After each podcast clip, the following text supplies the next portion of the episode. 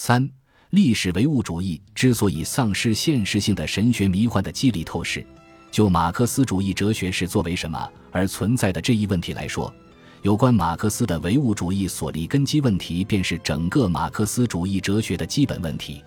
有关马克思的唯物主义所立根基问题，比之他的老师黑格尔的问题，是本质上更使出的问题。虽然黑格尔方式将哲学以一再发问的与现实的一致的问题客观化，但这无非意味着哲学的真正内容不是别的，就是现实。用黑格尔自己的表达式来说，就是：凡是合理的，就是现实的；凡是现实的，就是合理的。这是以黑格尔把现实。当前的世界提升为哲学的内容，变成一个精神王国来把握的要求为条件的。他所关注的是如何在厌恶现实的理性的神学家和哲学家以及当时的普鲁士人面前对这个命题的辩护。黑格尔认为，这一命题对于神学家来说必然是很明白的，因为上帝统治世界的学说自身就宣布了这一命题。对于也必须有如此之多的教养的哲学家同样明白，因为。理性与现实可以等同看待，而且对于政府和他的臣民也是会这样认为的。然而，我们必须问：何为理性？如果被当作理性的东西，只是通过哲学，并且如黑格尔自己认为的那样，只有用他自己的哲学才能得到明白宣誓，那么上面的命题依然无法站得住脚。问题就在于他将理性神化。吴宁说。黑格尔的这个命题也只能按照黑格尔哲学的意义来理解：理性与现实在绝对唯心主义基础上和解了，对宗教上彼岸的信仰与对世俗的信任之间有着政治上的可调和性。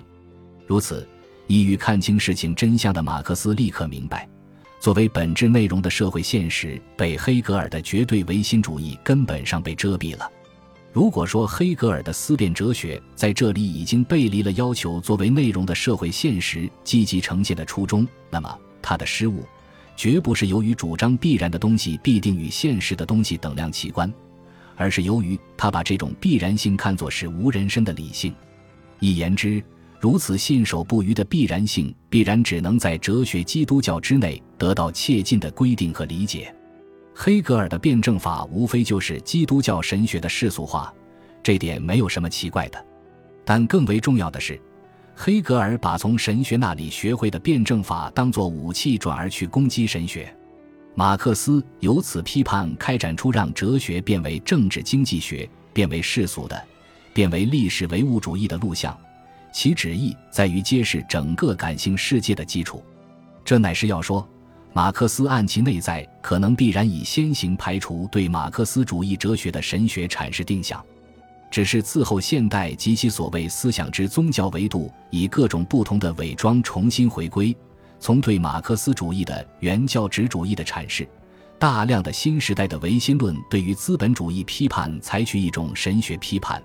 一直到德里达发动的激进的解构内部新兴的宗教感受以来。才又以一种方式存在着一种所谓将马克思视作宗教经典文本继承人的历史涌动，即所谓从基督教到马克思主义却有一个直接的血统论展示出来。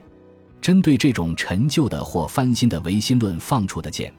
我们应该将此箭拾起，射向教条马克思主义。洛维特也曾在另一条线索上如此效仿，他将他所拾到的东西进行改造。他说。马克思思想对宗教批判的积极方面，使得放弃一种在根本上还从自己产生宗教的状态。针对是否有上帝的问题，无神论的意义也发生了变化。它由一件神学的事物成为一种真正无神论的事物，也就是说，它转化为对尘世实存的此案塑造。马克思主义的无神论者不相信任何神，而是相信人。他所反对的不再是神灵，而是偶像。但是，我们当然还要看到更细致的区别。有一种最基本的东西贯穿马克思的著作，他总是谈论历史形成，并不崇拜任何东西。他无需在著作中处处挑明这一点。原本这是不言而喻的，但尽管如此，人们还是常常乐于用神学的精神去研究和思考历史唯物主义。把神学和历史唯物主义做比较，为一种历史唯物主义进行形而上学神学逻辑学的证明。于是，每一比较所自然具有的方法论特性是，在解读世俗历史时，对研究对象却采取了解读神奇的多层揭秘法。但这种解读的指向不是宗教的，而是政治实践的，即形成对现实历史的批判和否定的路径。对现实历史的批判和否定的这种哲学神学指向，在本雅明的预言概念。以及与他一起被不同程度的引用的作者的种种事例中得到证实。十九世纪末到二十世纪，再到二十一世纪初，那么一个伟大的短时段中，他们不单对历史的进步预言的兴趣衰微了，而且他们认为进步预言乃是资产阶级历史哲学以及社会民主党的马克思主义的概念，它不过是启蒙运动、法国大革命、工业化的进展。资本化以及接踵而来的历史进程的经验，在哲学概念上的回应，在他们看来，那种认为生活中充满希望的观点，无疑是美好的，但却是完全不真实的。因为如果没有战争或革命，就不会有历史，就不会有历史的内容。历史是人类不幸的科学，没有不幸，哪里有什么可以讲述的？正是盲目相信社会将自动发展进步，而没有觉察到我们的灾难性处境，才铸成了实际的历史进程与预言目的论的预测不符，以及社会主义理论的错误。因此，他们认为，现在我们所处的每一时刻都有着一个空洞，都有着被遗忘和被排斥的东西，而大多数人比于日常事物，却对此毫无察觉。在经受第一。二次世界大战的崩溃到反对恐怖演变成制造恐怖之震惊后，一度曾经自信可真完美的世界需要再度拯救，而且任何历史的东西只要未得拯救，本质上就都是破碎的。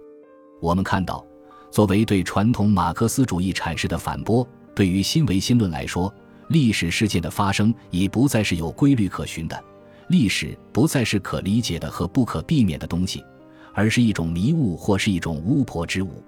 并且，这同时意味着，只要承认看起来进步的世俗历史是对上帝的法则的不断背离的观点，也就会承认神奇具有非可感的性质。举一个具体的例子，倘若本雅明要给他的救赎历史观提供唯物主义的基础，那么中断历史连续性的弥赛亚革命的任务就不会变得更清楚。他在《历史哲学论纲》。第八部分命题中详细论述了这个问题。被压迫者的历来遭遇，已经让他们再也不可能将目前所处的状况看作是历史的常态。当被压迫者会觉得我们的时代是一个永远的非常状态，作为历史认识的主体的被压迫者，在看待他们生活的状况时，才会用一种特殊的眼光。法西斯主义之所以有机会得逞，原因之一就是。他们的敌人把它看作一种历史的常态。时下，人们对我们正在经历的事在二十世纪竟然还能够发生感到不可思议。这种态度不是哲学的态度，这种态度不是觉悟的开始。怎样才算真正觉悟的开始？答：除非有这样一种觉悟，即导致这种态度的历史观是站不住脚的。从这里。我们在相当程度上可以估计，本雅明所擅长的否定神学阻碍了他对历史唯物主义的真正理解，因为他依旧将马克思认为存在于现实中的统治者与受压迫者用二分法去理解，并以形而上学的独断形式去解释他们之间的差异。值得注意的是，他很少提及马克思的历史观，但却大量使用马克思对不同形式的资本主义状况的分析。阿多诺。哈贝马斯等人之所以在本雅明身上看到了神秘主义的气质，就是因为他所生产的这些极具启发的句子，以及他们特别强调类似的句子的启发性，恰恰在于它的神秘性。诚然，这种启发性可以让我们以新的目光来看待我们的现在，我们将不会再像从前一样来谈论我们的时代了。但是，这样一种观点并不能说明太多的问题。无论如何。在关于本雅明的历史哲学论纲的尝试和关于马克思的新唯物主义的尝试之间，